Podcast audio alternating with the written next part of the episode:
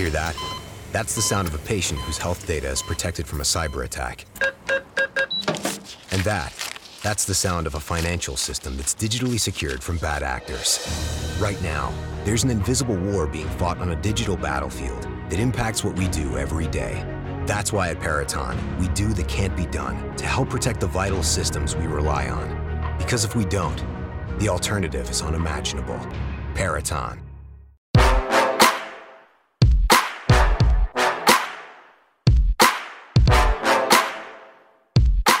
Então, a você que está chegando, seja muito bem-vindos. Esse é o Entre Fatos. Para quem não me conhece, eu sou o editor de política aqui do Diário de Curitiba. Hoje estou na Beca, porque além de receber o meu grande amigo aqui, companheiro de todas as sextas-feiras, o Diogo Tavares, o nosso colunista e cientista político, também estamos recebendo um cara sensacional aqui que o Diogo já fez uma propaganda boa, hein? Esse é o nosso amigo, doutor em ciência política e professor da pós-graduação da PUC e da faculdade Unina. Ele também é pós-doutorando em educação pela Unicamp. Seja muito bem-vindo, Eduardo Miranda. Obrigado, obrigado. Sabe que elogio do Diogo não vale, né? Porque o Diogo é meu companheiro aí de muitos anos. Se, não, se fizesse diferente, ia levar uma bronca. E é recíproco também. Eu aprendo muito né? com ele. É, tá. Tá, tá, estamos em casa. Diogo, seja bem-vindo também. Hoje eu apresentei primeiro o nosso convidado para mostrar a nossa boa educação, né? Hoje a gente seguiu os protocolos, normalmente a gente quebra os protocolos, mas hoje a gente acabou seguindo. Boa noite, Ricardo, nessa noite fria de Curitiba, que não é para amadores, né? É, Curitiba não é para amadores. Eu que sou um paulistano, eu sofro. Eu sofro com uma tristeza. Vai, vai se capotando aí. é, o pessoal que está aí acompanhando a gente, se quiser mandar se está escutando bem, se estão nos vendo bem, manda esse feedback para a gente. Esse programa é feito toda sexta-feira por mim pelo Diogo Tavares e também estamos ao vivo na rádio Pinhais Mania, pinhaismania.com.br. Você também escuta esse programa, depois vai lá para o YouTube, depois vai para todas as nossas redes sociais para continuar sendo visto e revisto por quem quiser acompanhar. O pessoal que está chegando aqui, Camila Gonda, a minha digníssima esposa também está por aqui, a Geisa Franco também está por aqui, voz escutando bem, imagem, áudio bom, tudo bem. Então, bora para o nosso bate-papo, que antes, antes aqui, é, eu queria pedir para quem está tá aí, seguir a gente no Instagram. Quem não ainda não segue, segue a gente no Instagram, segue a gente no YouTube. É só colocar o Diário de Curitiba e manda bala que vocês vão achar. E diariodecuritiba.com, você coloca lá no Google, vai ser a primeira, o primeiro jornal que vai aparecer ali para vocês, se Deus quiser, né? Se a gente estiver sendo bem chamado, vai ser o primeiro.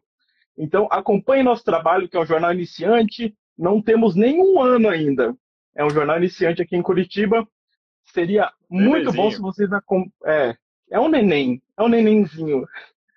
Seria muito gratificante vocês acompanhando e dando feedback, tá bom? Começando nosso bate-papo, estamos a um pouco mais de um pouco mais de um ano, né, das eleições de 2022 e analisando hoje, dia 18 do 6, isso é importante falar porque muda muito, política muda muito. É, quem são os possíveis nomes para a disputa do governo do estado, Eduardo, que você analisa assim de cara, de bate pronto, fala esse é o nome para o governo do estado?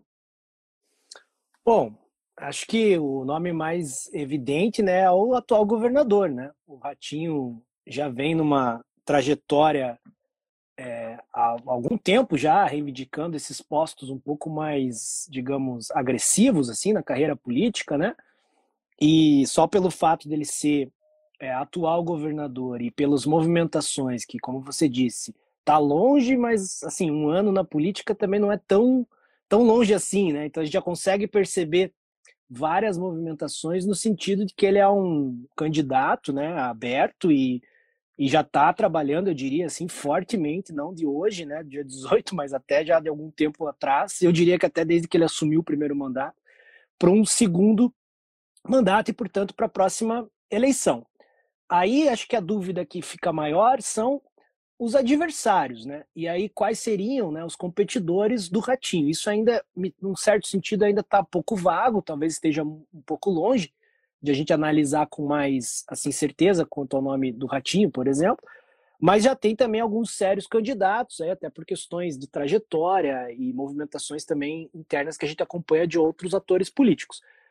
Uma outra questão também seria interessante já aqui elencar, né, na minha visão, é que muito provavelmente um cenário é, bastante diferente da eleição anterior, né, do Ratinho, no sentido de que o cenário nacional é, tem uma reviravolta, de certa forma, muito grande, e no sentido de que, também do ponto de vista estadual, acho que alguns acontecimentos ficaram naquela eleição passada, né? A primeira eleição dele. Então, certamente esse grupo liderado né, pelo Ratinho, mas que tem uma, uma série de outros apoios, já deve estar vislumbrando esses novos, né, esses novos cenários que eles também vão ter que enfrentar e que de certa forma são inéditos, porque, como eu disse na eleição anterior, eles não enfrentaram. Então, é, é, acho que eu, eu vislumbro nesse sentido, né? Aí nomes já de peso da política paranaense, né? Por exemplo, muitos ainda falam do governador Roberto Requião, que possivelmente pode fazer uma espécie de balão aí para retorno de governo estadual, tendo em vista que não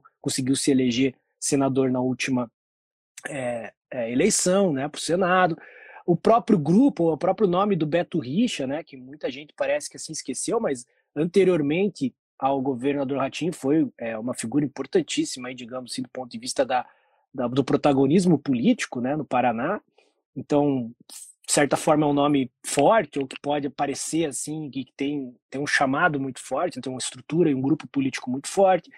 Os partidos considerados, digamos, é, de, de um aspecto ideológico diferente do Ratinho, que seria uma certa oposição, partidos mais aliados à esquerda, aí a gente tem muito a, a figura do, do João Arruda, que, que, que, de certa forma fica no meio do caminho, ou tenta ficar no meio do caminho nesse processo, ou mesmo o PT, né, que sempre lança candidato, mas historicamente tem tido dificuldades de, de avançar nas eleições. O PDT, que talvez para um outro momento aqui, para não monopolizar muito a resposta, acho que é um, uma incógnita, né, inclusive dentro do próprio partido, né, e, e acho que foi também um dos os grandes eh, explicativos, né, uma das grandes razões para o Ratinho é, ter sido eleito, né, digamos assim, a, todos aqueles acontecimentos que envolveram a candidatura dos Mar Dias na época da eleição passada, mas aí a gente pode desenrolar aí ao, ao longo da conversa. Mas acho que são esses nomes, para variar, uns nomes não muito novos, né?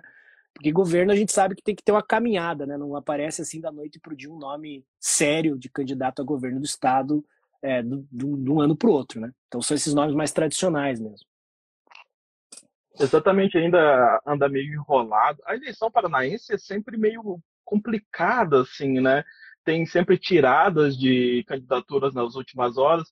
Diogo, você enxerga alguém assim também, ou alguém de fora, tipo família Barros tentando alguma coisa?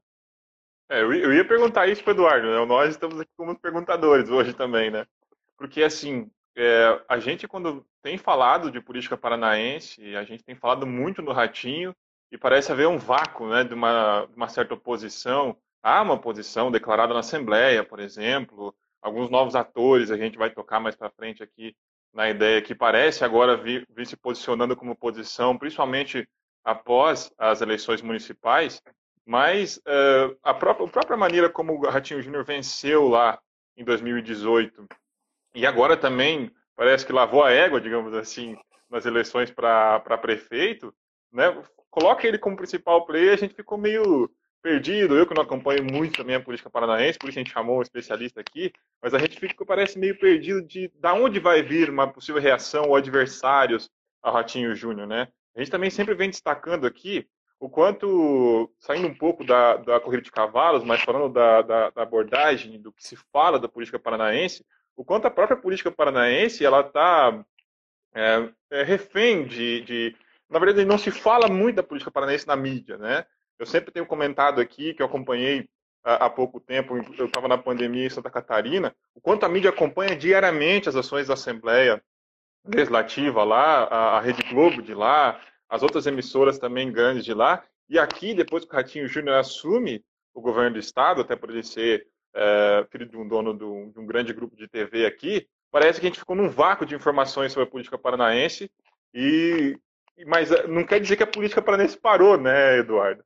Não quer dizer que a política paranense parou nesse vácuo de informações. A Gazeta do Povo também cumpria um papel muito importante nesse sentido aqui no Estado, é, de informar sobre a política paranaense para além da corrida de cavalos no período eleitoral, digamos assim.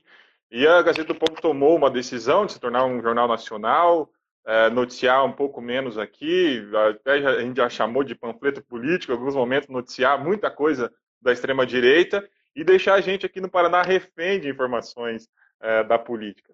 Dito isso, é, eu também queria saber do Eduardo se essas famílias é, tradicionais é, da política paranaense, ali do norte do Paraná, como os próprios Barros, que o Ricardo citou aqui, os Belinati, lá de, de Londrina, se eles ainda figuram no cenário paranaense. Eu acho que os Pimentel, o Pimentel agora, que parece que a família também volta para a política, se eles figuram aí no cenário paranaense, uh, quem sabe não como adversário do, do, do Ratinho, mas uh, para um futuro uh, com um lugar de mais destaque na política paranaense.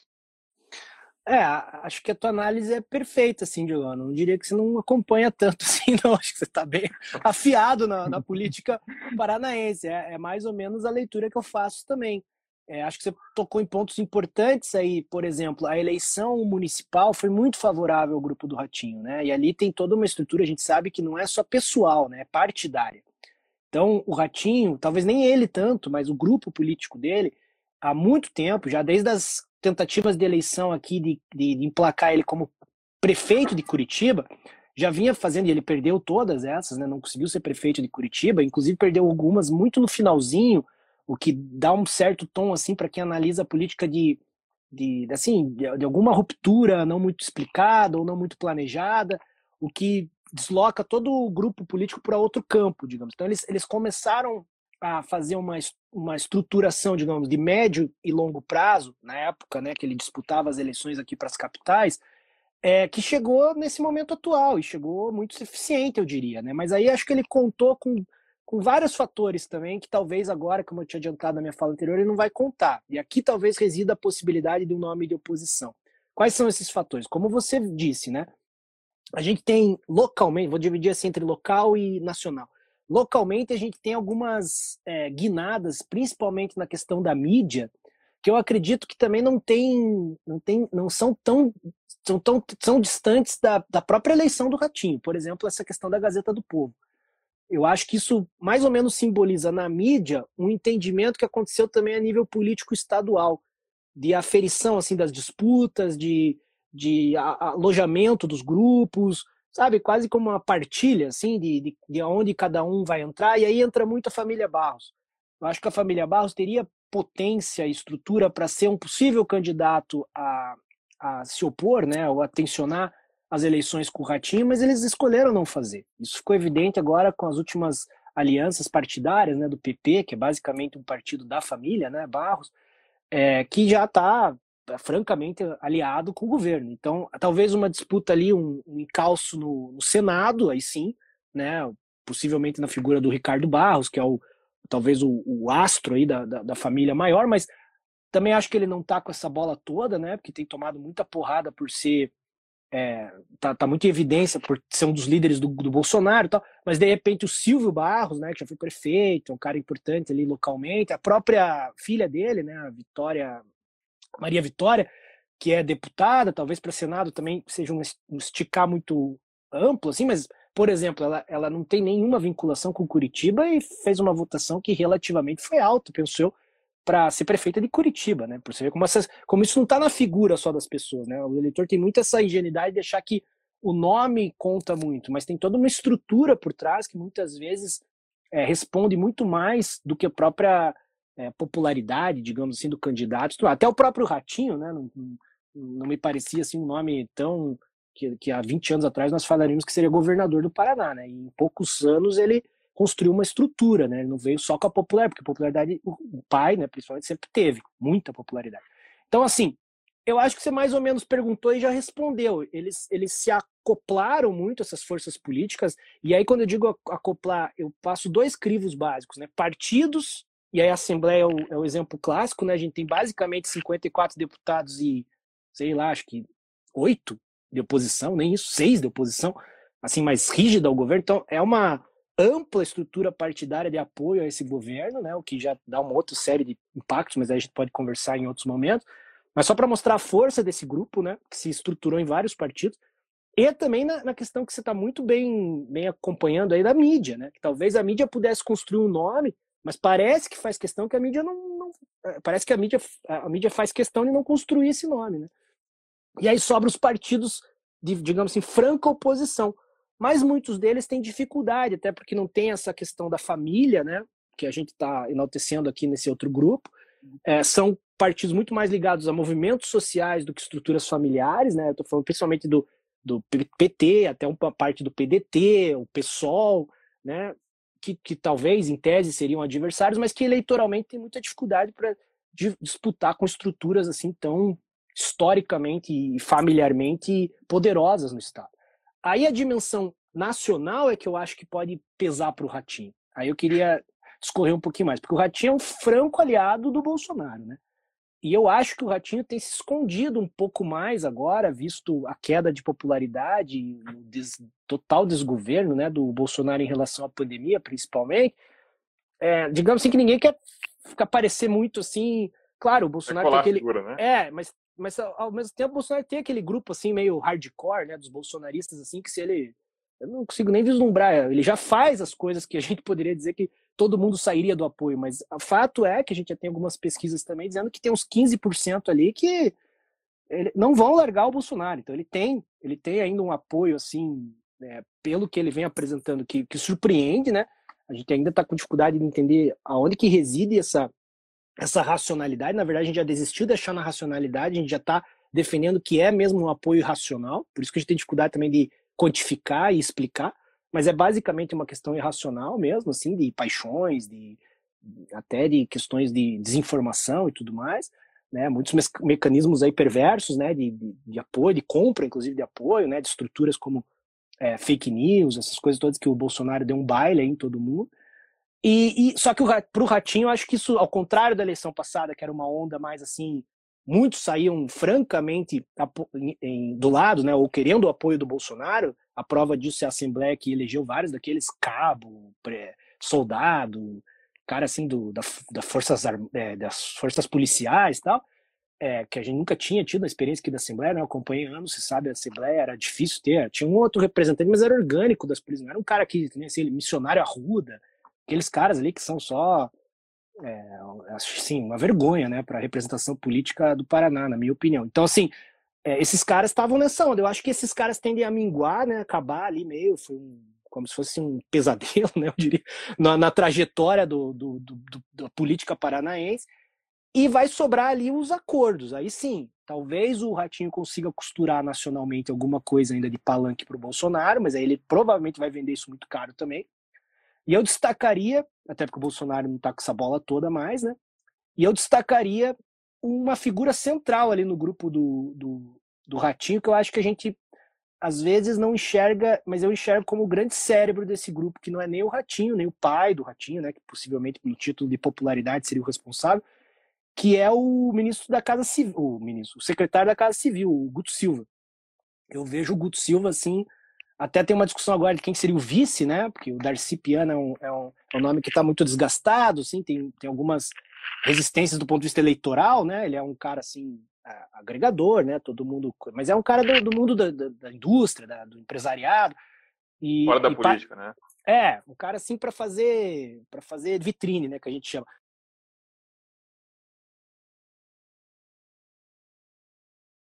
Deu uma pequena não... travada nos dois. Vamos esperar eles voltarem. Aí, voltou. Voltou. Voltou. é, eu, eu imagino, não sei se parou aqui, mas eu imagino que o Ratinho vai buscar um vice. Deu uma travada de novo. Coisas Enquanto... do jornalismo de Coisa... pandemia. Coisas da vida de pandemia. Enquanto ele volta, é... vamos agradecendo o pessoal que está aqui. Santana 91, Bueno SS, Luiz João Nelo, Rafael Rossi, a P8 também está por aqui. Sirlene Araújo, Gabriel Marcondes arrasando como sempre. Ô Sirlene, hoje o nosso convidado, ele é parecido com o Gabriel Marcondes, mas ele não é o Gabriel Marcondes. É o nosso queridíssimo. Ele é meio parecido. Temos que, que dizer que parece um pouquinho. Eduardo Miranda, ele é, é cientista político também, é professor da pós-graduação da PUC e da faculdade Unina. Deixa eu chamar ele novamente aqui, ô Diogo. Ele caiu aí, presidente. Estava falando um momento importante ali, destacando é, é... né, as características do grupo do Ratinho e falando né, um pouco sobre como vai ser diferente o momento eleitoral de 22, como muitos políticos, até na Assembleia, se elegeram nessa onda bolsonarista.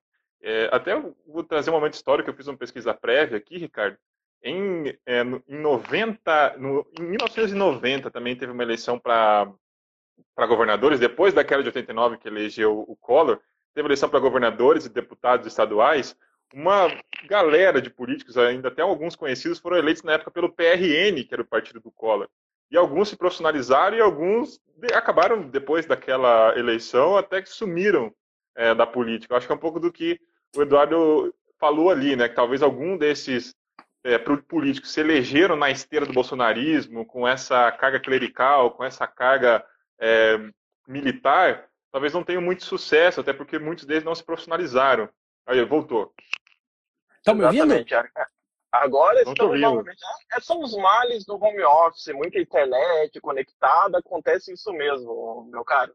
Não, é, só, deixa, eu, deixa eu mandar um abraço aqui também para outro, outros 500 que entrou por aqui: Rafael Vicentini, Bianca Bussi. Tem uma galera entrando por aqui, muito obrigado. Hoje o nosso assunto é excepcionalmente hoje, não, a gente fala direto, é o cenário político do Paraná e as possíveis alianças que serão formadas para a próxima eleição, eleições de 2022.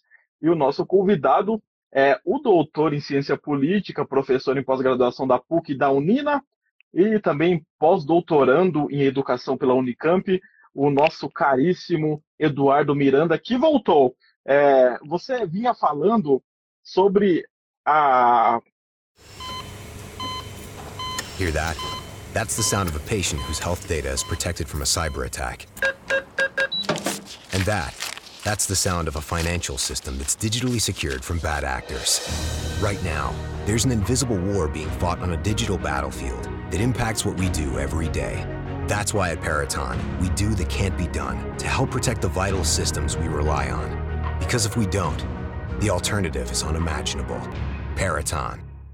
Mary redeemed a $50,000 cash prize playing Chumba Casino this year. I was only playing for fun, so winning this was a dream come true. Chumba Casino is America's number one social casino experience. It's serious fun. With over 80 casino style games to choose from, you too could win life changing amounts of cash. Be like Mary. Log on to ChumbaCasino.com and give them a whirl. That's ChumbaCasino.com. No purchase necessary, void, or prohibited by law. 18 plus. Terms and conditions apply. See website for details. The voice in the preceding commercial was not the actual voice of a winner. Dando, dando uma explanada aí sobre as possibilidades, né? Fala, ó, o pessoal comprando selo, obrigado, comprou um selo, ó. Ajudem a gente também. comprando selo, você ajuda o jornalismo independente do Diário de Curitiba a continuar funcionando. Passo a palavra para você de novo, meu cara, para você continuar e essa, então, essa parte do assunto. Eu só queria concluir dizendo que eu acho que o vice vai ser uma ali um indicativo muito grande do, do que vai acontecer no futuro, né? para além até da própria eleição. E eu acredito que o Ratinho não vai buscar um perfil tipo Darcy Piana, vai buscar um perfil político. E vai estar tá no acordo desse grupo político a vice, porque a vice, nesse caso, vai ser quase o futuro próximo candidato que vai herdar toda essa estrutura. E aí, por fim, eu acho que o nome cotado aí, não sei necessariamente se isso vai se efetivar, mas nos bastidores é o nome do secretário da Casa Civil, que, na minha visão, é quem está articulando explicitamente todo esse grupo já há alguns anos. E se mostrou, porque Casa Civil, para quem acompanha a política, é mais ou menos o cargo assim final antes dos caras ser candidato mesmo àquele cargo do, executivo, né? Tanto nas prefeituras, quanto na, no governo do estado, né, no nível estadual, quanto na presidência da República, no ministro da Casa Civil.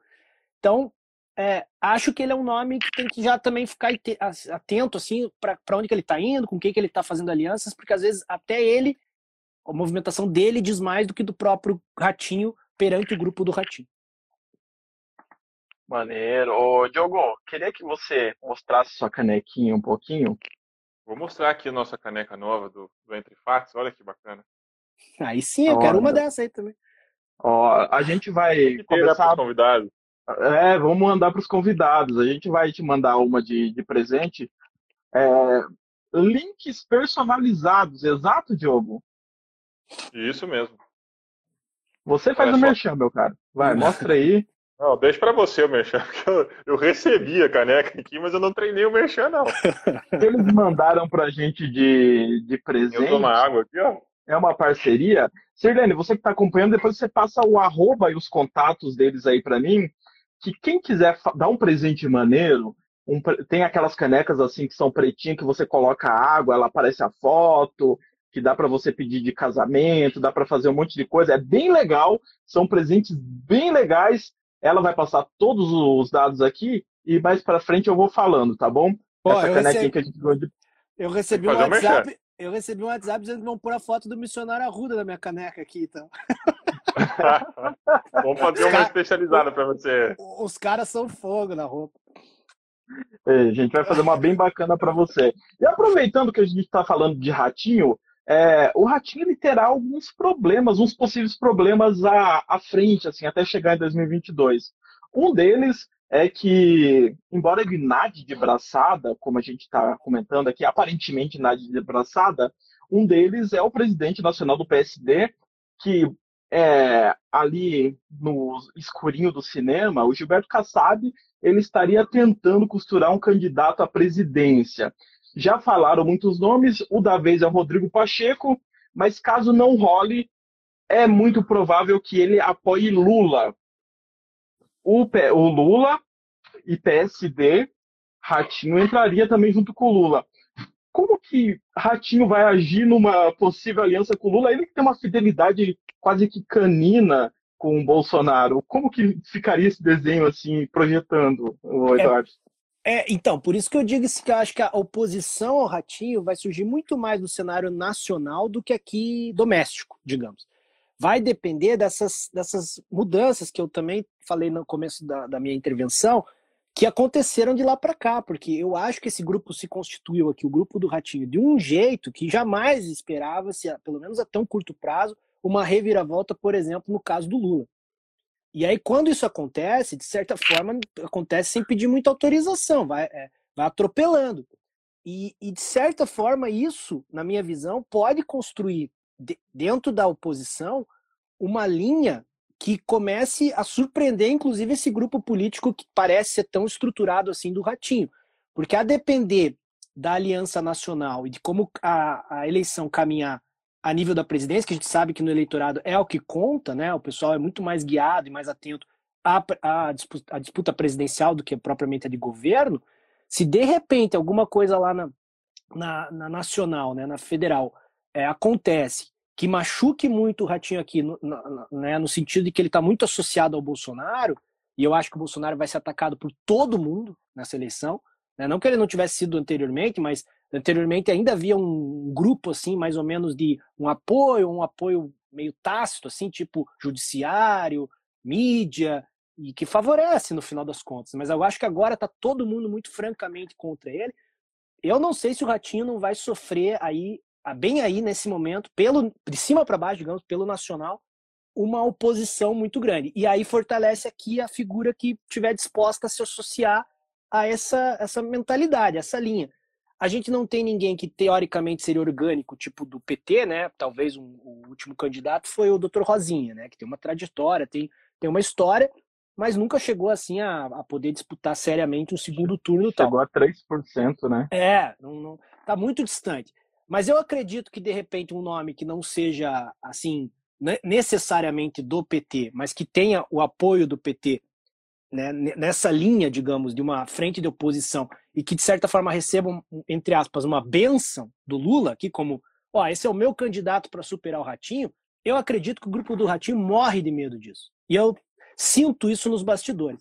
Então esse nome tá para tá surgir, há uma movimentação aí forte, né, inclusive é, que a gente tem chamado de geringonça, né? Eu até conversei com o Diogo, acho que até por isso a gente eu já agradeço aqui o convite, que a gente sente uma uma movimentação desses partidos, tentando basicamente é, associar né, a movimentação dessa talvez frente ampla contra o Bolsonaro de partidos que pelo menos se associem numa centro-esquerda, mas pelo menos com um, um, ataque assim básico à questão pelo menos da democracia que o Bolsonaro vem atacando.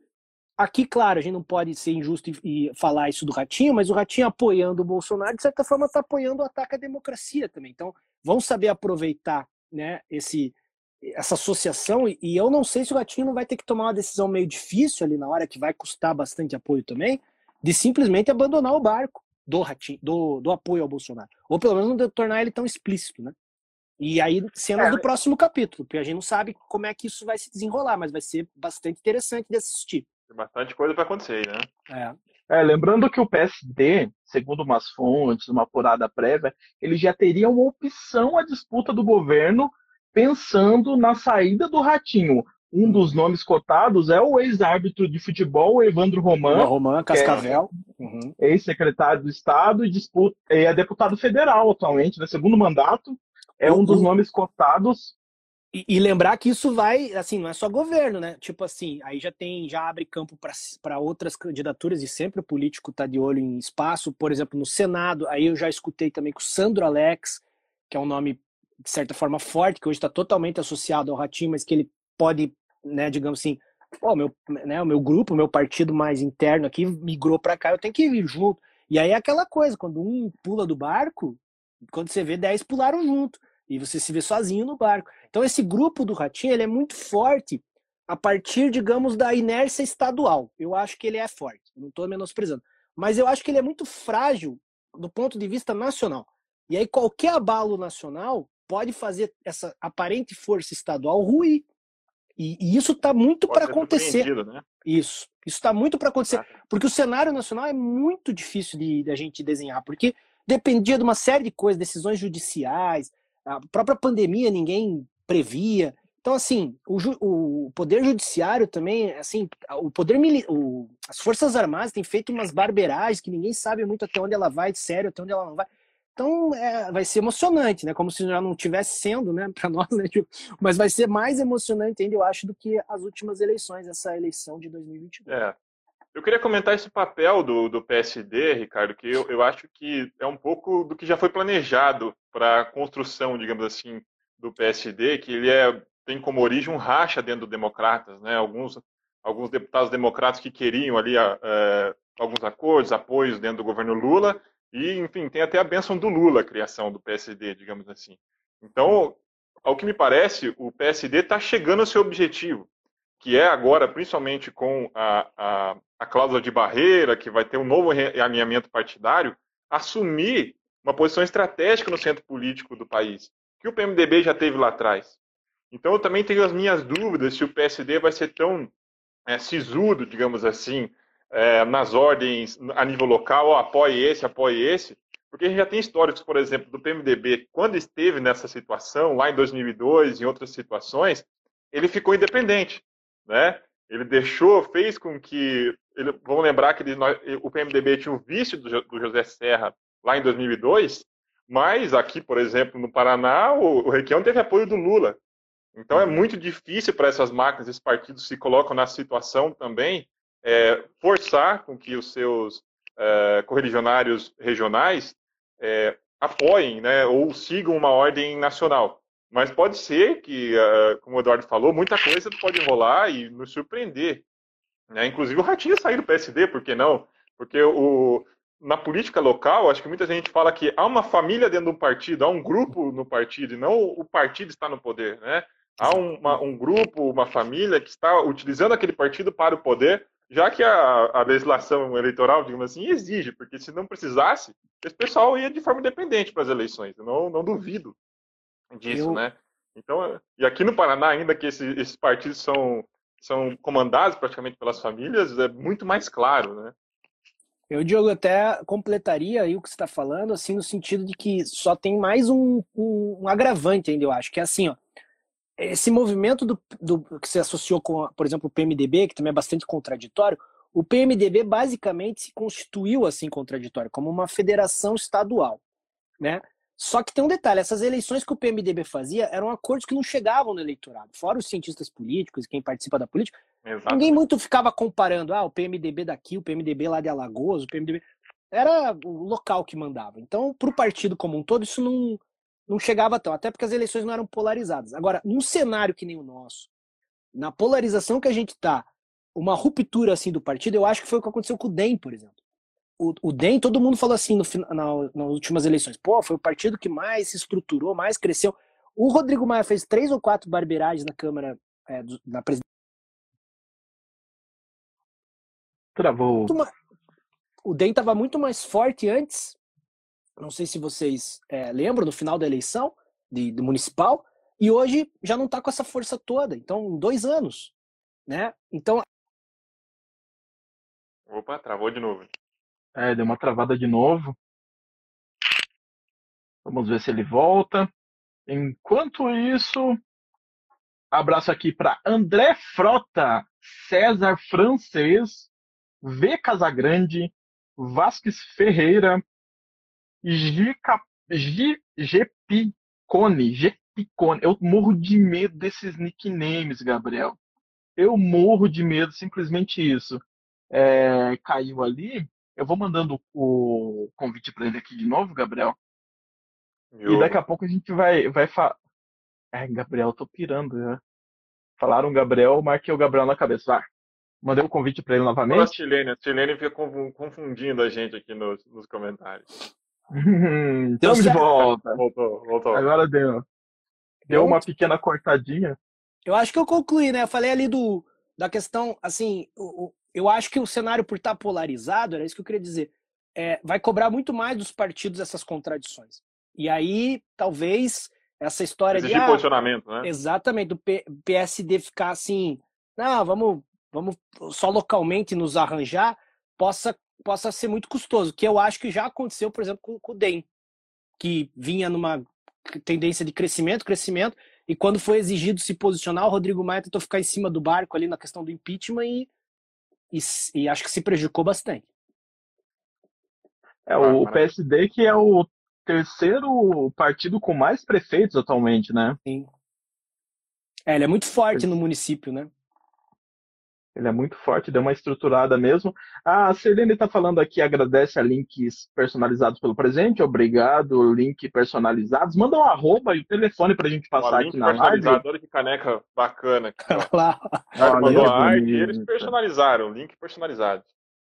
Olha que beleza. A minha também tá aí, né? Tá aqui. Deve estar tá é, aí com, com você. E a gente vai arrumar uma também para o nosso convidado. E vamos começar a presentear os convidados, pelo menos para ter um presentinho, uma lembrança. uma foto do missionário Arruda, lembrando, é um pouquinho mais personalizado. Links personalizados faz tudo, cara. Até isso. Coloca tranquilo lá a foto do missionário Arruda e a gente vai personalizar a sua. Bem legal. O missionário Arruda. Vai, vai colocar o líquido assim Aí vai estar toda escura quando aparecer, aparece a foto dele de presente para você. De repente, de repente, a gente põe água e sai vinho, né, na caneca. Ué, Pode acontecer de tudo. Sempre tem essa possibilidade. Aproveitando que você está falando aqui de estrutura, vocês falaram que a, os partidos são muito ligados à estrutura familiar aqui no, no Paraná, principalmente. Ah, Brasil afora também, mas a leitura do Paraná é essa é um dos mais tradicionais políticos aqui do Paraná, que já foi citado como um dos possíveis candidatos ao governo do estado, é o ex-governador Roberto Requião, né? E um, uma, um fato dele pode criar uma reação em cadeia e mudar muitos nomes, né? Nesse panorama, que é a possível saída dele do MDB. Existe esse burburinho por aqui que ele, que ele pode sair do MDB, e a gente já conversou com outro cientista político, ele falou que essa saída do Requião do MDB é mais velho do que andar para frente. então não, a gente não sabe muito bem se vai acontecer mesmo. Mas caso essa saída se oficialize, qual seria o destino dele, no seu ponto de vista, assim, na sua análise, e como isso afetaria a dança para o governo, para quem vai disputar o Palácio do Iguaçu? Eu acho assim, ó, o Requião é um, é um é fortíssimo, né? Ele é um campeão de votos, é um cara experiente. Eu até diria que a última eleição, para ser assim, tentar ser o máximo imparcial possível, eu acho que teve dois grandes abalos ali que a gente é, ainda não digeriu muito bem, mas que não estavam no planejamento e que vieram externos à política. A não eleição do Requião e do Beto Richa para o Senado. É, isso não estava no plano de, de, desse grupo político mais elitizado, digamos, que tem a ver com as famílias e tal. E eu digo que veio externo não pelos eleitores, veio externo por causa das questões judiciais. Pouca gente lembra, mas o Beto Richa foi preso é, pouco, poucos dias antes da, da eleição do Senado, e eu diria que numa prisão totalmente afobada e ilegal, né? E, e que, é, é, que ninguém fala, né? É importante falar isso porque é, gostemos é... ou não dele, a gente tem que não, falar. Claro, eu, fato, né? é, é, o que eu digo. Né? É o que eu digo, assim, não, não dá, né? A justiça não tem que ficar no lugar dela, onde já se viu, né? O Beto Richa ser preso e daquele jeito, né? Muito parecido com a condução, por exemplo, do Lula, né? Sem nenhum tipo de. É, um processo que remetia lá ao passado, coisas que o Beto já tinha respondido, nunca se negou aí para para depoimento, de repente aparece lá uma semana antes da eleição, um monte de carro, seis horas da manhã, prende o cara. Aí ele Entendeu? É, é, essas coisas que eu acho que também, inclusive naquele lance que você falou, né, de, de imprensa, de acordão, acho que ficou muito assim, ninguém mais fala disso. Né? O cara era o ex-governador do estado. O que, que aconteceu, será? Então, acho que tem isso também. Agora, o Requião, cara, é um. É, e o Requião também, nesse sentido, sofreu essas, essas consequências também, eu acho. Me parece que todo mundo, até nós, cientistas, eu me lembro que eu cobri bastante essas, essa última eleição, né? Assim que né, a gente faz com imprensa e tal. O Requião era dado como eleito, assim, muito, muito possível eleito senador, né, na, naquela oportunidade. E ele também ficou muito mal, né, na, na, na eleição. Eu lembro que as, as eleições para o Senado foram uma surpresa total aqui no Paraná. Então, dois partidos super pequenos, né, na época, eu acho que era o, o Patriotas, né, que era do e a Rede do Flávio do, do Orovisto. Então, assim, o Orovisto num e o Podemos, né, num e o outro. Então, assim, Podemos, par, partidos que nunca, nunca foram expressivos, assim, pelo menos para Senado no Paraná, né? Então, é muito complicado pensar isso. E aí o Requião, como de certa forma foi, entre aspas, né, vítima desse processo aí de, daquele contexto muito específico, né, de muita é, judicialização, questão da Lava Jato, esses avanços aí, nada a ver do Poder Judiciário querendo interferir em eleição, ele, de certa forma, recuou e, e, mais ou menos cacifou aquela ideia, você tem razão, de, de, que assim, que ele, ele, ele fala explicitamente, eu acompanho essas falas do Requião, ele fala assim que ele quer sair do PMDB, que o PMDB não serve para ele, não sei o quê. Ele é meio Silvio Santos, eu brinco dos partidos, né? Porque ele já fala o que ele quer, ele é dono do partido mesmo. Ele fala mal do sobrinho, né? Que é um cara importante ainda, do, disputa os governos pelo partido, ele já fala mal também porque apoiou o impeachment da Dilma, e acho que ali o João Arruda se perdeu para sempre, foi uma, um cálculo totalmente equivocado, na minha opinião, quis ali é, ir com a, com a onda da época e, e abriu mão do eleitorado que acho que ficou caro para ele hoje em dia. Então, assim, o Requião, em tese, se você me perguntar friamente, talvez o partido que se, seria o, o, mais próximo dele seria ou o PSB, aqui no Paraná, ou o PT. Né? Na linha assim que eu acho que encaixa o Requião como uma figura de oposição, ligada a esse movimento mais nacional.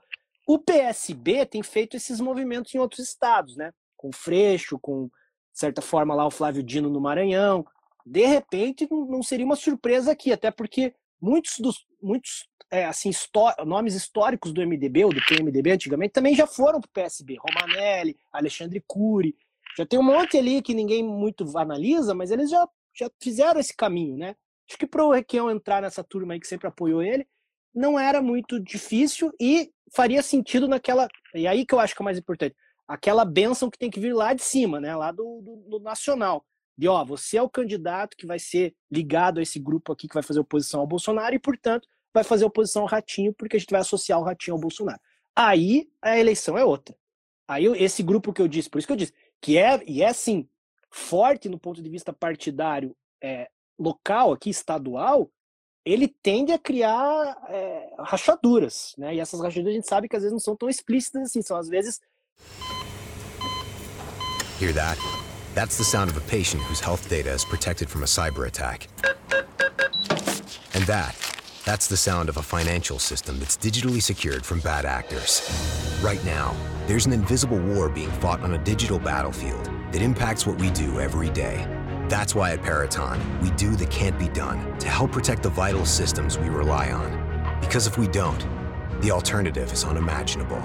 Peraton Mary redeemed a $50,000 cash prize playing Chumba Casino this year. I was only playing for fun, so winning this was a dream come true. Chumba Casino is America's number one social casino experience. It's serious fun. With over 80 casino style games to choose from, you too could win life changing amounts of cash. Be like Mary. Log on to chumbacasino.com and give them a whirl. That's chumbacasino.com. No purchase necessary, void or prohibited by law. 18 plus. Terms and conditions apply. See website for details. The voice in the preceding commercial was not the actual voice of a winner. Que a gente diz no popular, traições políticas mesmo, né? Que pode acontecer assim de, de semanas antes da eleição. Aí, aí vai depender de pesquisas, Eduardo, depender. só, só aproveitando o gancho do que você está falando, explica para nós o que está acontecendo, o que, que é essa tal de geringonça que nós tivemos aí o terceiro encontro, a gente citou aqui bem por cima a geringonça, nós tivemos nessa semana o terceiro encontro da geringonça do Paraná, comandado aí pelo Requião, nós tivemos o Arilson Chi- é, Chiorato, Chiorato, do é. PT, Chiorato do PT, e junto com isso, eu queria saber de você também, que você falou um pouco do Podemos, que é o partido muito pequeno aqui no estado, mas ele vem tentando se cacifar aí, é, filiou todos os senadores no partido. Agora o Diogo deu uma pequena quebrada aqui. Do Osmar Hoje Dias. estamos Tá quase, quase caindo. Ouvi, eu tô ouvindo. Ah, só caiu É, aí, cara. a gente- Se, se o Podemos, nessa condição de três senadores, da possível ida do, do Osmar Dias, se ele poderia. Ele está tentando se cacifar também para a corrida eleitoral. Deixa essas duas para você, Geringonça e Podemos. Ó, geringonça tem esse nome estranho, né? O pessoal deve, deve achar que nem é muito assim politicamente bom para usar, né? Não, acho que eleitoralmente soa estranho, mas é porque remete à questão lá de Portugal, né? Um acordo assim, digamos, é, suprapartidário de lideranças tal, que tem a ver com um certo resgate, como eu te disse, né? Que eu acho que é daí que vai surgir um nome de oposição possível Ratinho, que tem a ver com a discussão nacional, né? Tanto é que essas- esses encontros aí da geringonça, que estão mais ou menos é, capitaneados aí pelo Requião, pelo Arilson Chiorato, que hoje é o presidente do, do PT, né, estadual, aqui um deputado estadual, mas tem outras lideranças também, é, por exemplo, o, o professor candidato, o Renato, do PV, eu sei que ele participou de algumas. É, assim, Me não chamou a atenção a Mabel Canto, lá de Mabel, Ponta Grossa. Mabel do- que, tem, que tem a ver O Toninho também- Vancher, que estava um pouco sumido aqui, do, ele é É. um deputado federal, mas um pouco sumido do cenário local aqui, do para você, pra você ver como isso co- começa a passar por vários crivos, né? Que não são só partidários, são familiares. Plauto regionais, mi- é, Plauto munici- Miró. municipais, exatamente. Pô, você vê o Plauto Miró numa mesma telinha, assim, que só a pandemia faz isso com o Requião,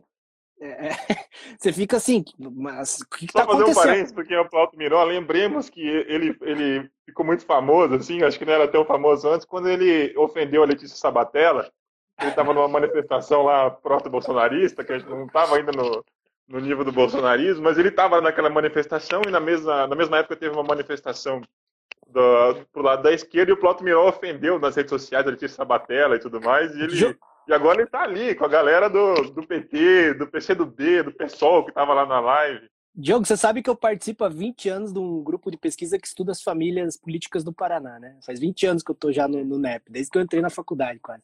Foi minha primeira bolsa de iniciação científica, né? Quando eu tive aula de Política 1 com o professor Ricardo, que até hoje, professor da Federal, é o, é o nosso líder aí do grupo de pesquisa. E eu lembro que a gente estudou a genealogia do Plauto. O Plauto é parente do Visconde de Nácar, cara. Tipo assim, sabe aquela rua que tem aqui onde-? Então, assim, a, a estrutura ali que tá ali permite ele, entendeu? Ele não tá muito preocupado com, com a repercussão de tal numa manifestação. Hoje ele tá no Bolsonaro, amanhã ele pode estar no, no Lula, da- daqui a pouco. Porque assim, é, é literalmente 400 anos de poder ali, não é não é quatro dias que ele, ele. Ele entrou na turma de 90, que a gente chama na Assembleia, né? Ele tá lá desde a, desde a década, de- desde a eleição de 90. Então, assim, na Assembleia. Então, ele, é- Não ele sei se é do grupo do PRN que eu tava comentando aqui. Lembrando também que ele, a família dele presidiu o Clube Curitibano. Eles têm toda uma tradição aqui, né? O, o Plauto foi agora, recentemente, primeiro secretário da Assembleia, cargo que é disputadíssimo, que tem a ver com as contratações. Então, assim, e- e- esses caras, é por isso que eu digo, como eu falei, comentei da, da figura do Guto, né? Às vezes eles não são o que o eleitoral, o que o eleitoral tá vendo, porque não são necessariamente os candidatos, não é só aqueles que aparecem nas pesquisas, que a imprensa começa a falar, mas nos bastidores são os que mais ou menos revelam mais até do grupo político que eles pertencem do que os próprios candidatos. Então, por exemplo, o Plauto participar desse negócio chamado geringonça, é, a Mabel, que você disse né, agora há pouco, o, e aí o Arilson Chiorato na mesma live, com o Requião, com, com o PV junto. me parece que já é uma, uma tentativa de construir pelo menos um terreno para o que pode acontecer lá a nível nacional, que certamente já há essa costura aí capitaneada pelo Lula, a gente consegue perceber na imprensa que o Lula está tá arregimentando né, apoios, e aí de várias frentes, inclusive ele está sendo muito pressionado pelo próprio partido de apoios que foram, por exemplo, é, viscerais no, no, no, impeachment né, da presidente Dilma, e ele, naquele discurso que quando ele faz o primeiro discurso, ele diz, não, não, não tem problema, o cara apoiou o impeachment, eu estou olhando daqui para frente, que é uma coisa que quase desestrutura, por isso que eu digo, nesse ponto eu admiro assim, a, a habilidade política do Lula, né, o Lula é um cara que a, surpreende até mesmo a, a militância dele mesmo, porque todo mundo pensou que ele ia sair ali querendo, né, caçar os, os algozes, e ele ali, não, tranquilo, daqui para frente, vamos aí. Por quê? Porque ele precisa desse apoio, né? Ele sabe que ele precisa. Então ele está buscando esse apoio. O passado já foi. Eu, eu acho que essa base está sendo feita também no Paraná, mas ela vai depender totalmente dessa questão aqui é, nacional. E daí o nome, por exemplo, do Requião é um nome fortíssimo. Tanto é que tem muito, tem muito apelo eleitoral ainda, eu acho, tem muito, muita densidade eleitoral, tem muito estrutura partidária que pode, de um dia para noite, fazer toda uma estrutura de campanha para ele. E se tiver o apoio lá de cima, vira um nome fortíssimo. Exatamente. Eu só queria fazer um parênteses que eu estava em conversa com o Gabriel, que deve estar nos acompanhando, então vou fazer referência para ele. Quando a gente foi falar da geringonça, a gente chamou atenção dessa elite política do Paraná desapossada dos principais cargos, né, do, do estado. E ele também colocou um apelido super bacana para geringonça, que é além do geringonça de um apelido, que é a ideia de uma oposição no divã. Que é toda essa oposição que, que ficou desapossado ali, né, se rediscutindo, reunir nomes assim que lá no passado dividiram o MDB Vera de Guerra, mas que se pegaram na porrada em vários momentos eleitorais e políticos ali, e agora estão ali no, no divã, como ele falou, né? E, é, e agora diálogo, porque um dia agora, estiveram juntos, né? E agora eu me lembrei, Diogo, o Romanelli também teve numa dessas, e o Romanelli é do PSB, e o PSB Romanelli. De, de repente o Romanelli pode... participou do hospital. É, do hospital. É, então. De repente o PSB ah. pode ser esse partido que o Requião está buscando e de repente lá é o Machado também. E, e, de repente lá em cima com toda essa jogada do Freixo saindo do pessoal e do PSB no, no Rio, o Flávio Dino saindo do, do, do PCdoB, né, do PCB, do partido dele do, do Maranhão para o PSB do Maranhão, é, de repente aqui no Paraná um, uma, uma guinada dessa um pro, né? pro Requião faz uma outra campanha. E eu acho que o grupo do Ratinho é, ver com muito cuidado esses movimentos. E chama atenção como é plural, né? A geringonça. PSC, PDT, PT, MDB, PV, PSB, PSOL, Rede, DEM, A verdadeira PROS. frente ampla. É a frente ampla do Paraná, a geringonça. Agora eu vou, eu vou, eu vou tentar aqui enaltecer um, um, detalhe, se vocês me permitem. Dois, na verdade. Eu acho que eu queria deixar claro. É, todo essa, esse divã aí que o Gabriel falou, acho que é excelente a constatação dele. Todo esse divã tem. No divã a gente fala muito sim do, do, do, dos culpados, tipo assim, o pai e mãe, né? Eu acho que o pai aí da, dos problemas que a gente tem lá no divã, o, o, um dos pais é o Poder Judiciário, é a Lava Jato eu acho que destruiu o sistema político nacional, inclusive aqui estadual também, porque a gente era o locus desse processo. Então a gente ficou muito aqui tímido para fazer os primeiros ataques, inclusive figurões, assim, tipo Beto Richa e, e Requião, demoraram para para digamos colocar a justiça no lugar que ela tinha que ficar, porque nada contra a justiça também, mas a justiça não pode se enfiar na eleição, não tem sentido nenhum, né? Senão ela perde a própria legitimidade para ser justiça.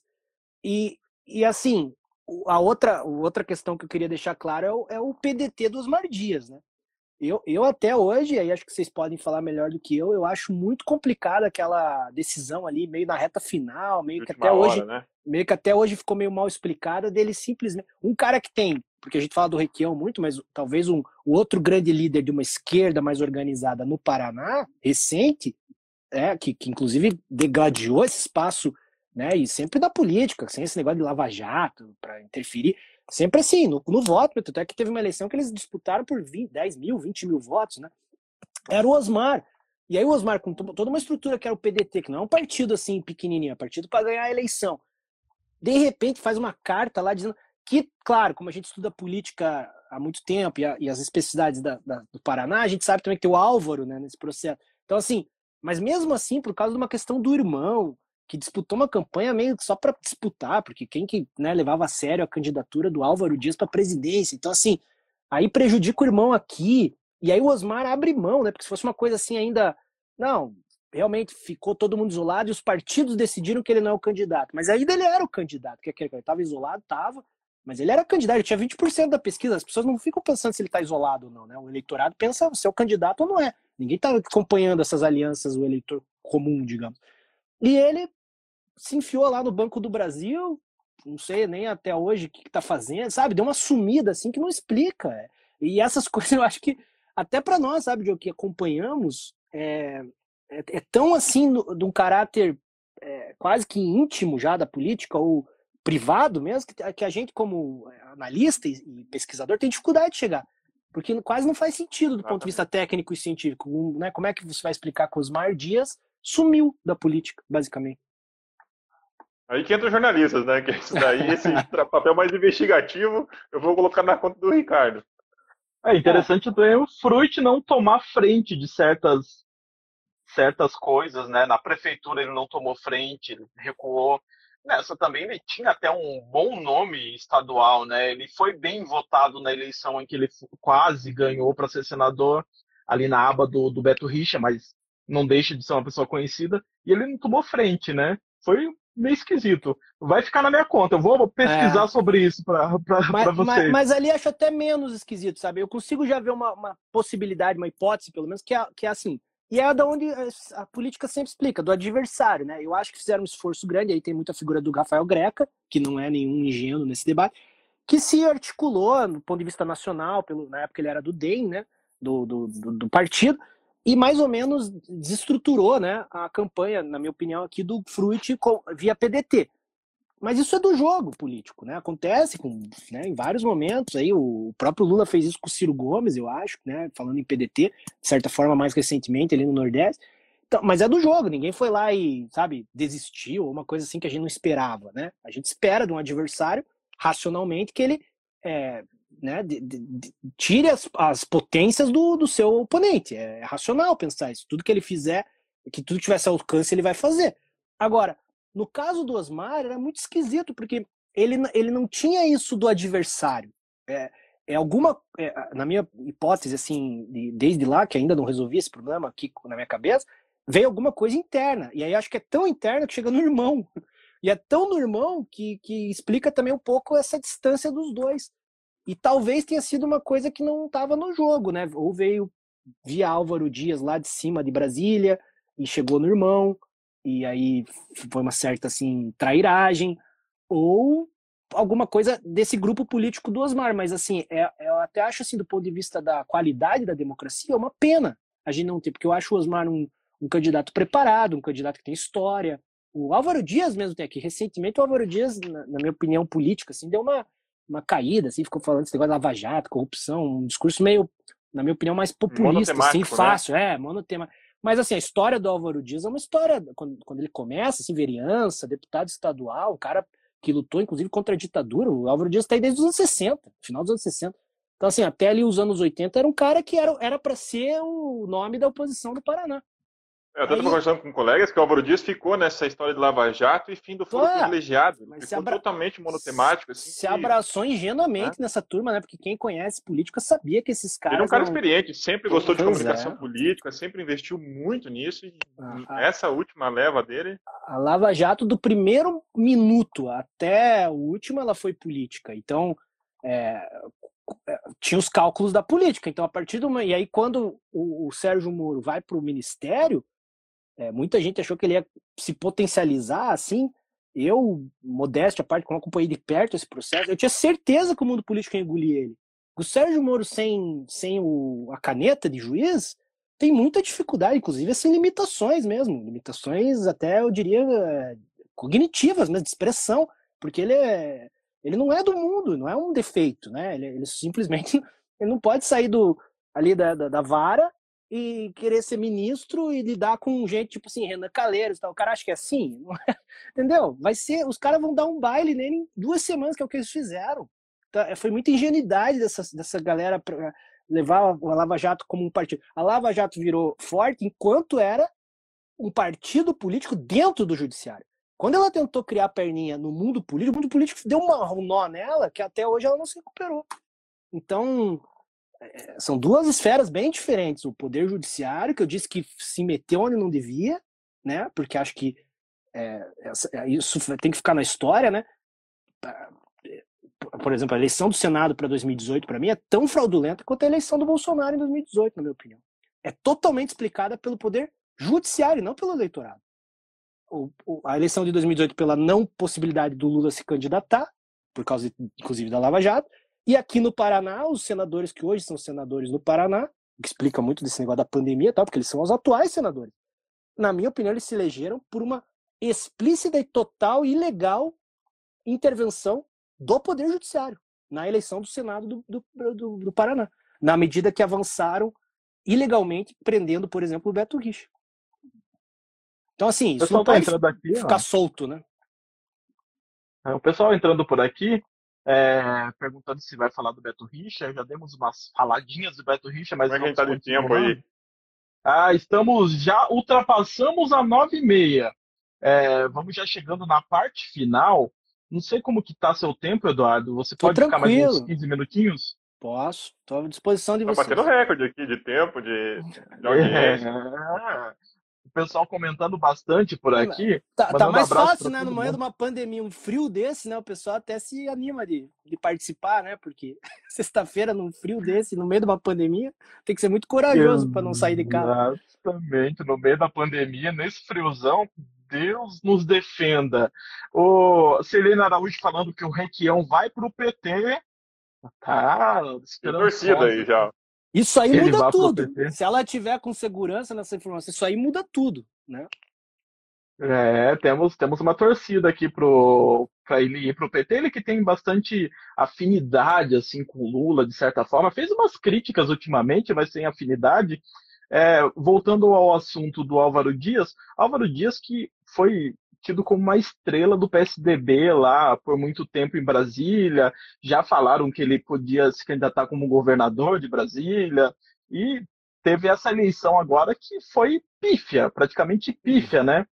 É, uma vaga para o Senado, próximas eleições. Ele com essa campanha presidencial fraquíssima que ele fez, até que no Paraná foi engolido.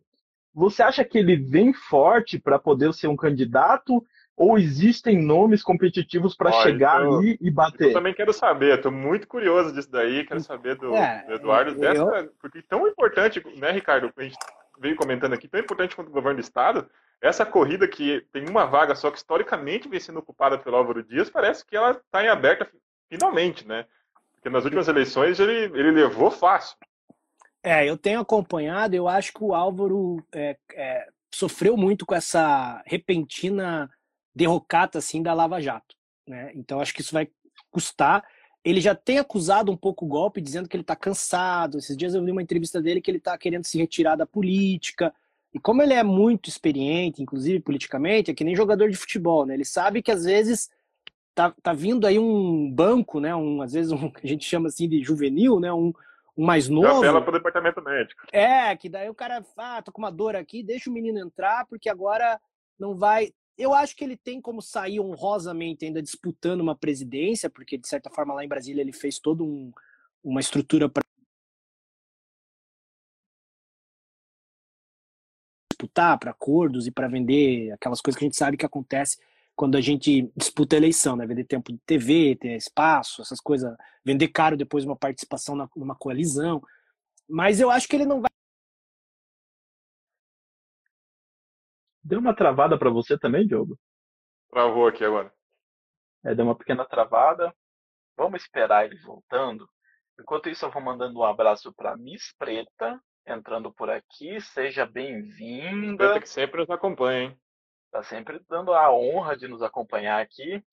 É, vamos mandando um abraço aqui também para o Afonso PR, Bruno Maestre, Carlos Kohler, Deixa eu mandar o, o convite de novo. Você vai mandando um abraço para a galera aí, Diogo, e fazendo um jabazinho aí da nossa, da nossa caneca que a gente ganhou. Aqui, ó, links personalizados, gente, ó. Entre fatos, Diário de Curitiba do outro lado. Vamos mandar fazer uma canequinha lá no link personalizados e agradecemos o link personalizado para nossa caneca. E vamos consultar aqui já se eles fazem uma com o missionário Arruda para o Eduardo. Eu acho que não há tantas dificuldades assim, né, né Ricardo? Eu acho que não. É, a gente vai mandar com uma foto Olha, bem um legal. pro Guto Silva, estávamos falando dele que o Guto Silva apareceu aqui na nossa live hoje, hein, Eduardo? Ah, o Guto é. Eu conheço o Guto lá de Pato Branco, cara. Eu acho que ele Éder tá Lopes, uma, Negrelli. uma carreira muito boa aí. Na, tem sido um cara importante aí na, na, na articulação desse governo. Acho que o Ratinho é, deve muito dessa pujança aí é, para título de governo, assim, né, a nível estadual, dessas costuras que são feitas. Como eu disse, às vezes não está na pessoa, né, no candidato, está mais nessa, nessa, nesses personagens que estão por trás, assim, toda a força do grupo político. É, Você vinha falando sobre o, Álvaro indo para o banco de reservas e da estrutura que ele tinha Isso. feito em Brasília e deu um corte para gente aqui. Então, e eu acho que daí essa, essa vaga, que talvez seria desse grupo mais de apoio ao Ratinho, ou certamente não é da oposição, né? Que depois a gente pode falar de uma possível candidatura de Senado de oposição. Eu acho que essa vaga desse grupo é o acordo ali da, da- da- do PP, né? Da família Barros, para apoiar o Ratinho. Então vai vir desse grupo. Aí eu não sei, já tinha falado, eu não sei se vai ser o Ricardo Barros, porque eu também acho que ele está apanhando muito, né? Por, por estar lá tão próximo também do, do, do, do presidente. A Cida, né? Talvez, que já foi candidata a governo, talvez fosse um nome forte, mas agora que ela arranjou o cargo mais disputado do Brasil na administração pública, que é um cargo que você ganha em, em dólar, né? Porque é binacional.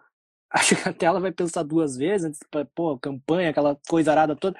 Vai ficar lá uns oito anos na Itaipu, vai né, enriquecer como se precisasse, né? Então ali, sem muito fazer nada. Então, assim, o, talvez venha o Silvio Barros, mas eu acho que é desse grupo, é ali do grupo do, do- dos Barros, Maringá. É, esse é o acordo, na minha opinião. O Fernando grupo- Jacobo, Eduardo, o que que você acha? Hear that? That's the sound of a patient whose health data is protected from a cyber attack. And that, that's the sound of a financial system that's digitally secured from bad actors. Right now, there's an invisible war being fought on a digital battlefield that impacts what we do every day.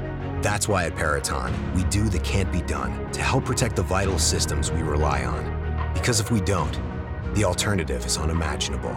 Paraton.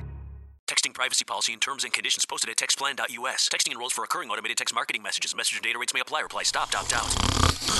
Does this noise sound painfully familiar to you? Here's the thing you need to know about snoring. It could be a sign of a very big health problem called sleep apnea. People with sleep apnea have been found to be at an increased risk for serious health conditions like coronary heart disease and other cardiovascular diseases. And studies show that as many as 80% of all sleep apnea cases go undiagnosed. If you or loved one think you have sleep apnea, you need to know before it's too late. Here's the good news. Now you can find out if you have sleep apnea quickly and easily right from the comfort of your own home with no expensive or time consuming doctor visits or overnight sleep lab stays required. Just send one simple text to get started. Text QUIET to 323232 to get a private link to the sleep apnea quiz. Text QUIET to 323232. It takes just minutes and could literally save your life. Don't wait. Text QUIET to 323232 now. Text the word QUIET to 323232. Text QUIET to 323232. Fernando É, Jacobo, tem muitos, não, o. Canziani, o Can- Canziani disse que também está de olho nessa vaga. Tem uns barra pesada aí, mas como a vaga é uma só, eu acho que vai vir muito da decisão do próprio grupo político. Isso não é muito eleitoral, eu acho. É mais ali. A gente tem a falsa impressão, porque a gente quer acreditar que a democracia é assim, que nós vamos decidir no voto. Mas a, a- as, as, né, num sentido mais marxista, assim, as condições objetivas para você, principalmente numa disputa de Senado, para você ser senador, você constrói na estrutura partidária, né? Legal. Acho que deu uma travada de Com, novo. com eleição, assim. Voltou. Eu acho que não é legal. só com, com, com eleição, com voto, né? Eu acho que é com estrutura partidária. E aí eu acho que os, os barros estão de olho nessa vaga. Ô, Diogo, você queria fazer uma pergunta sobre o Podemos, né? Que o Podemos tem duas vagas, tem duas cadeiras do É, Senado. eu acabei fazendo já anteriormente, é, é, acho que a gente acabou deixando escapar, que o Podemos tem, né, ali, ó, acabou filiando os senadores, é, também falou um pouco, falou-se de Álvaro, de Osmar Dias no, no, no Podemos. Eu até pensei se o Podemos estava tentando é, se cacifar, inclusive, para uma vice do, do, do Ratinho, ou também lançar um, um, um candidato, mas não, não consigo enxergar, assim, é, qual seria dessa estratégia, né, de colocar os três senadores num partido só, tentando se cacifar ali, que eu já ouvi falar que foi uma estratégia do Álvaro Dias. né? É, eu, é, nesse ponto eu tenho a mesma dificuldade que você, até porque o, o Podemos, se eu, sempre, eu sempre tento fazer o crivo também nacional, né? O Podemos nacional é meio Álvaro Dias também, né? Então, assim, é, a gente não sabe se. Ele elegeu poucos prefeitos agora, 2020, criou uma expectativa, é. não, não avançou tanto. E, e gerou uma piada, cara... né? E gerou a piada, a famosa piada. Eu não, não sei se dá para contar aqui, mas eu não, eu, eu não sei se eles vão também avançar para esse nível, sabe? Buscar tanto. Eu acho que o Podemos é uma coisa assim de mais médio e longo prazo, para ser cabeça de, chá, de chapa, assim, uma vice. Talvez não agora. Estão se estruturando, lógico que estão, né? Não é à toa que estão aí já na questão do Senado tal, mas assim, como eu disse, aquele Senado meio que caiu no colo, né, na minha opinião. Então, nem, talvez nem, nem, nem havia essa expectativa, esse preparo todo para o partido é, usufruir, né? Não era um projeto, assim, veio meio que no supetão. E aí a gente não consegue, às vezes, nem com mandato, nem com força, é, construir força do nada, né? Força você faz geralmente com, com história, com legitimidade, com apoios, com é, demora mais, né, do que só um, conseguir um mandato. Porque mandato, às vezes, numa uma eleição meio maluca, nem foi essa de 2018 e tal, por exemplo, Bolsonaro. Bolsonaro lembra de um quem, vamos ser sinceros, né? Quem que dizia que o Bolsonaro era um candidato sério a ser presidente, né? Um partido minúsculo. E toda a dinâmica da política construiu. Mas também não quer dizer que ele se mantém forte, né? É, aí começa a custar caro essa aventura, né? Eu acho que a política cobra muito essas estruturas anteriores, né? Esses trabalhos de história. Por isso que a gente destacou tanto na nossa fala de hoje as construções históricas das famílias, tal. Isso no limite acaba pesando mais do que essas aventuras aí. Eu eu tô chamando esse curto, é, assim, essa curta potência do Podemos de mais um desvio aí da história. Porque é um partido pequeno que começou esses dias aí, não tem muita. Eu até diria que não tem relevância política, né? Pensando no sentido nacional. Para a gente começar e finalizando, é, candidato de oposição para o Senado, quem que aparece como um bom nome? Então, essa é uma dúvida também meio fatricida ali na esquerda. Né? Não sei, na, na oposição do Paraná, é muito difícil, porque talvez também sofreu os mesmos abalos, só que no sentido oposto, né? Então, assim, eu lembro muito da figura da Glaze, né? Tendo que fazer um movimento ali de sair do Senado para ir para deputado, para né? fortalecer né? num momento difícil ali que o PT estava enfrentando, com o avanço das Lava Jato e tal. Então, eu também acho que a própria oposição não se organizou de lá para cá ainda. Então, essa disputa está acontecendo, porque foi muito rápido aquele, aquele movimento, né? De repente, né? O projeto era outro, o projeto era a Glaze do Senado para coisas até maiores, e alguém ocupar depois, lá no futuro, a vaga dela. Lá então, como isso mudou de uma hora para outra, eu acho que o PT hoje não tem definido isso. Eu acho que o, o, o Requião vai ser muito o, né, o pêndulo disso, né? Se é governo, se de repente vai para Senado de novo, sei lá, pode ser também uma possibilidade, representando um grupo mais da esquerda, aí nessa tal Geringons. Ou se de repente vem um nome novo também, porque como a gente viu na eleição passada, de repente uns caras meio Oreovisto, né? Vamos e venhamos. Quem que achava que o Oreovisto ia ser senador da República, né? Um cara que até esses dias ninguém falava na política. Então, assim, é, só que é aquilo que eu falei, a política também sabe recuperar os espaços, né? Não tem espaço solto na política.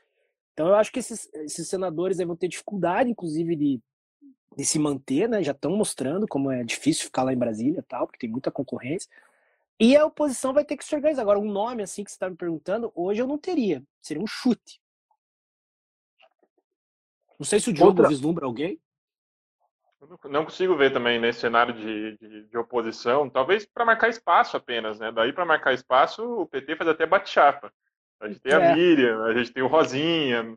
Pode ser que o PT para para marcar espaço, assim, com certeza o PT vai colocar alguém lá, mas ah, não, que vão, disputar, que vão, não consigo que vão, vislumbrar também. Que vão disputar, não tenho dúvida, mas assim, aquilo é. que a gente falou, que é, que é o que eles já, fiz, já fizeram antes, né? Então, é, vai disputar ali para disputar, mas a, como é uma é. vaga só e, e, a concorrência vai ser grande, eu acho que isso vai ficar mais ali na, nesse grupo que tende a é, ganhar é, também o governo. Eu não consigo pensar dentro do, da oposição, nem mesmo no PDT, nem mesmo. Talvez o PDT lance de novo o Nelton, mas foi muito ruim nas eleições lá em, em Foz do Iguaçu. Sim. Então eu não consigo vislumbrar o PSB também, não, não consigo. Um nome também. É. É, o Senado é uma eleição, na minha opinião, Diogo, o Senado é a eleição mais, é, fora a vereança, né, que é mais assim, porradaria, né, cotovelada tal, que a gente também não tem muito como é, prever, porque é uma eleição mais assim quente, né, no sentido passional. É, nessas estruturadas, eu acho o Senado a eleição mais difícil, porque ela, ela é muito dependente da, das estruturas partidárias, da, da questão municipal. É, é complicado. Então, eu acho que os partidos também, quando, quando polariza do né? jeito é, como polarizou muito também, isso também, na verdade, é meio recente no Brasil. Então, até os próprios partidos, eu tenho acompanhado alguns partidos têm atuado, eles têm muita dificuldade de enxergar o cenário, porque realmente ficou muito difícil, não era igual a gente estava acostumado a fazer. Então, essa eleição, por causa que vai polarizar lá no Bolsonaro e possivelmente no Lula, é, é de, é vai vir de lá para cá as lógicas, porque. Eu chamo a atenção até por uma questão mecânica, né? Porque ela, ela é uma eleição majoritária que não tem segundo turno, que não precisa Sim. você fazer 50% mais um. Então ali você pode eleger um senador, uma eleição muito competitiva, você pode eleger ele com 15%, como já aconteceu, você pode eleger. Então é uma eleição bem complicada eu, até de você eu, arriscar, porque você perdeu, você está fora também. Você eu, não... eu, eu uso muito esse teu exemplo. cargo é o empresário sem empresa. Eu, eu uso muito esse teu exemplo. É só pensar o, hoje as pesquisas para a presidência, que é majoritária, no primeiro turno elas estão assim pau a pau, então não tem o que fazer. Vai, vai ser é. Lula e Bolsonaro com aqueles 30 e poucos por cento ali disputando, mas daí tem 30 que não votam, que de repente vão aparecer lá e votar. Aí tem outros, sei lá, 10, aqueles ali, Ciro tal, que estão ali Moro, às vezes aparece, ou Hulk com 5, 6, sei lá. E, e de repente esses caras ou participam ou não participam. Isso acontece no Senado também. Então, é que você matou a charada. Como não tem o segundo turno, é uma, é uma eleição muito difícil de especular de, eu acho que é muito mais de bastidor do que propriamente de, de, é, de construção de bastidor o nome do que propriamente assim a, é, a vontade popular que elegeu aquele tal senador. É, isso, é, isso é acordado e costurado com minúcias, assim, muito antes da eleição. Bacana. E para a gente já ir finalizando, um ponto aqui que acho que vai dar uma, uma boa conversa ainda, é o problema do governador na condução da pandemia da Covid-19, que está começando a gerar alguns protestos. O prefeito de Maringá, segundo o jornal Mais Maringá, em áudio vazado, Ulisses Maia, né, ele criticou o decreto do, do governo do estado. Vou falar o que ele disse aqui, abre aspas. Ô secretário, deve ser brincadeira esse decreto aí, né? Na calamidade pública em que está o Paraná, no caos que está a estrutura, sem uma vaga de hospital privado e hospital público, liberar restaurante, bar, lanchonete para os dias dos namorados, eu não sei o que está acontecendo. Meu Deus do céu, é muito triste. Eu, inclusive, mandei um áudio para o governador lamentando a postura. Fecha aspas. É, teve também outra pessoa descontente, a Mabel Canto, né? Que é uma ex-aliada ali do Ratinho. E também fez críticas, ela que tem uma disputa ali com a Elizabeth Schmidt. Será que ele está ouvindo a gente? Essa é a dúvida cruel, né? Essa é a dúvida. a gente está estendendo, vai começar a cair tudo aqui agora. Deixa eu colocar mais uma vez ele aqui só para a gente finalizar. Vamos então, colocar e já caminhar para o final. Uh, que já, já estouramos o tempo, que é uma beleza hoje, Diogo. O papo foi tão bom que a gente estourou, né? O papo tá bom. Obrigado aí para quem colaborou. Ó. Estimativa de ganhos, ganhamos selos, compraram selos. Obrigado também para link personalizados, essa caneca belíssima que ela nos enviou. Você me ouviu até onde, Eduardo? Que eu... eu ouvi até a bronca do Ulisses lá em Maringá, dando bronca no governador. É, e também teve a Mabel Canto, ah, né, do sim. PSC, a Mabel é uma ex-aliada. Já, já tá batendo alguns tempinhos, já é, mas ela tá agora intensificando a porrada, digamos. É, esses burburinhos aí regionais podem arregimentar uma oposição assim para o ratinho mais forte, mais robusta. Esses regionalismos assim que são bem fortes aqui podem dar algum problema para ele?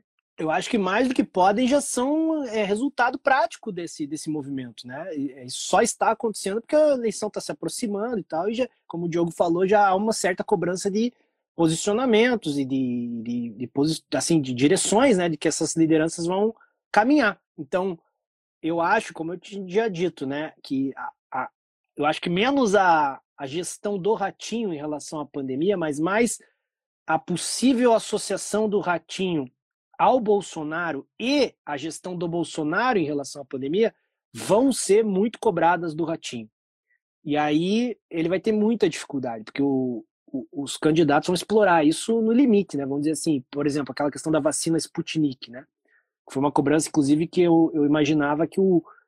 Eu cheguei a postar, assim, é, internamente, que o Ratinho não ia ser seduzido por aquele discurso anti-vacina, por exemplo, do Bolsonaro, porque ele se mostrou bolsonarista, mas ele, por exemplo, fez os decretos lá no começo quando tinha que fazer, deu algumas sinalizações, até entrou em algumas rusgas com, com o Bolsonaro em, em, alguns aspectos. Então, pensei assim, ah, o Ratinho tá, já, já não está se aproximando tanto do, do, do, Bolsonaro. Mas, por exemplo, fato é que, por exemplo, a, a Sputnik agora vai chegar nos governadores do Nordeste e o Paraná tinha tudo para receber, porque a gente chegou a fazer é, acho que, na verdade, quem começou esse movimento foi o Paraná, né, antes até do consórcio do Nordeste, e até onde a gente acompanhou foi um pito lá do Bolsonaro, que o Ratinho não deveria se meter nisso, e pelo que pareceu, pelo menos na imprensa e no, e no eleitorado comum, e certamente a oposição vai explorar isso, o Ratinho decidiu obedecer, né, que não devia investir em vacina, sei lá o que, que ele pensou. E isso pode ser fatal numa eleição com 500 mil mortes, né? Que talvez até lá a gente chegue num número até pior do que esse. Então, é, acho que ele é, vai ter muita dificuldade, não, não a sua gestão, entende que eu estou falando tecnicamente, até porque os governadores têm feito um trabalho meio próximo, assim, né? Porque o federalismo exige um pouco isso. Eles não têm essa liberdade toda de fazer uma coisa muito diferente dos outros governadores.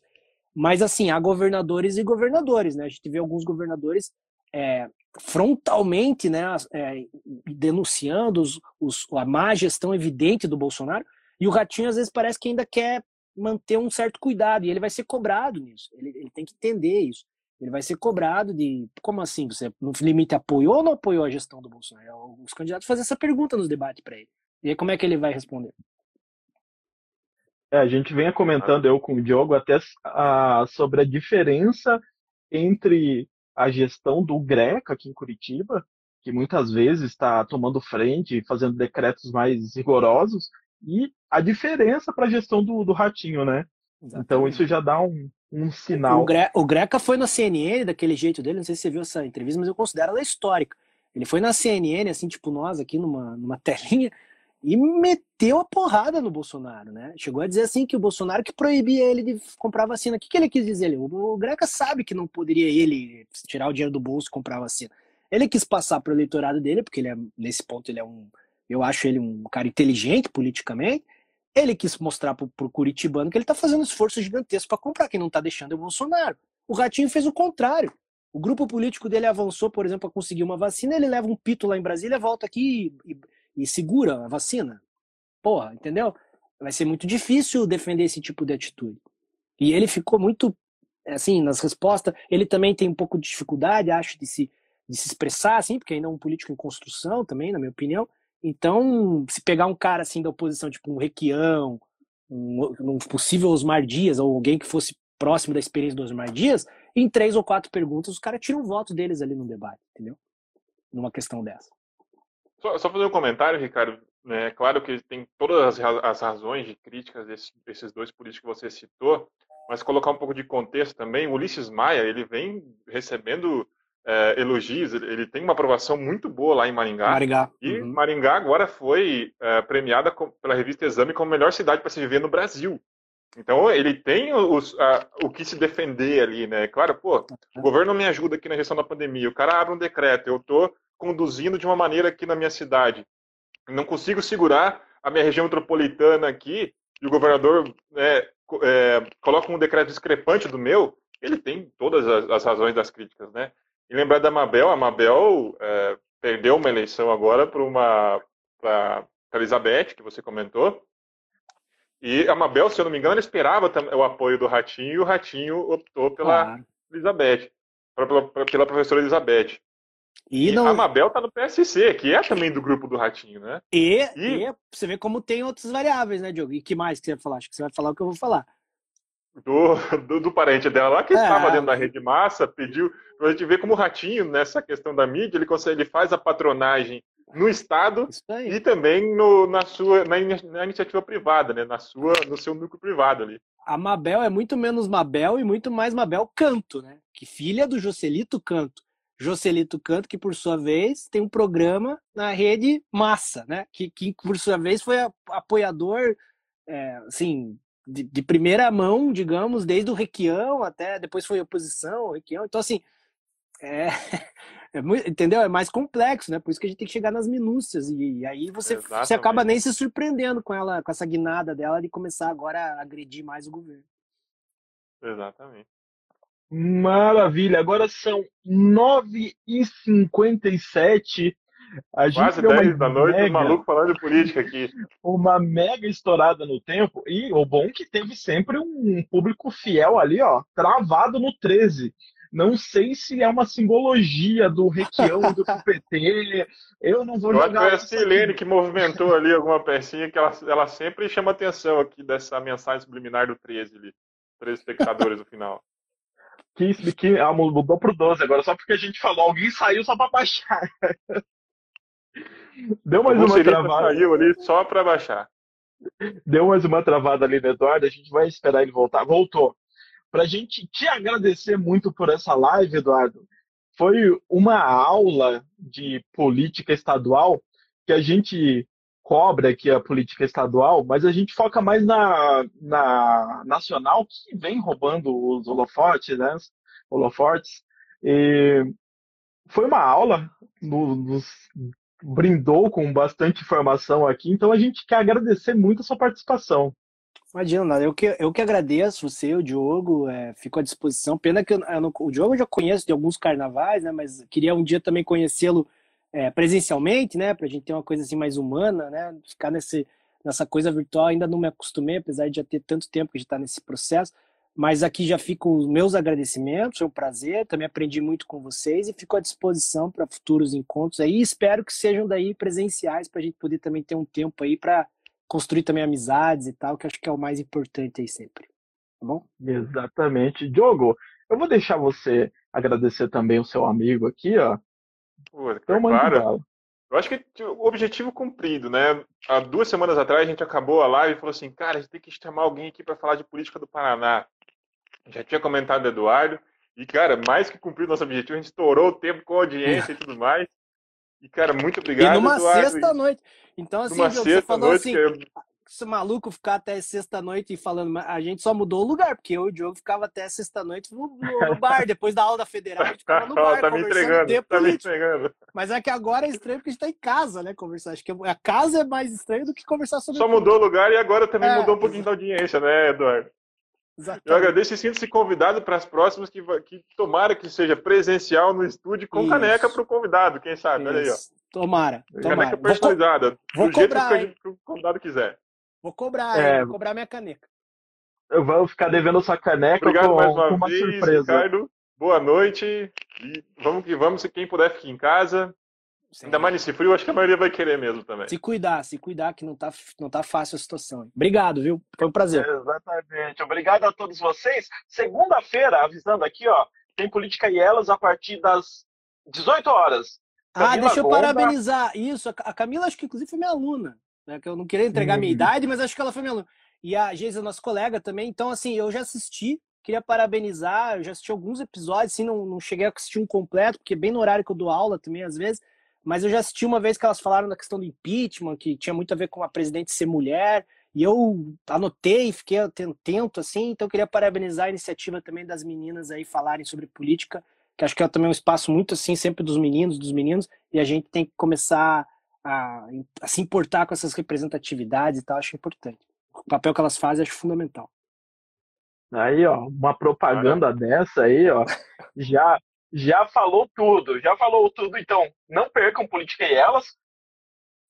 Toda segunda-feira, às 18 horas, com essas meninas que dão um show. Para você que acompanhou a gente até agora, muitíssimo obrigado. Siga o Diário de Curitiba. Entre lá, diariodecuritiba.com. Apoie esse jornalismo independente que está começando aqui em Curitiba. Começamos a pandemia.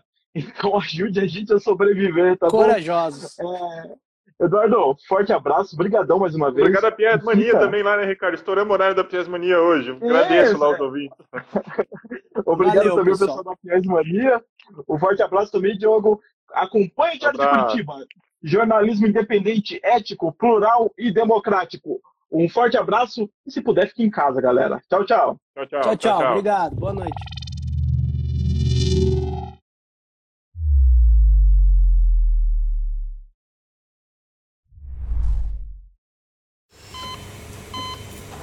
Hear that? That's the sound of a patient whose health data is protected from a cyber attack. And that, that's the sound of a financial system that's digitally secured from bad actors. Right now, there's an invisible war being fought on a digital battlefield that impacts what we do every day. That's why at Peraton, we do the can't be done to help protect the vital systems we rely on. Because if we don't, the alternative is unimaginable. Peraton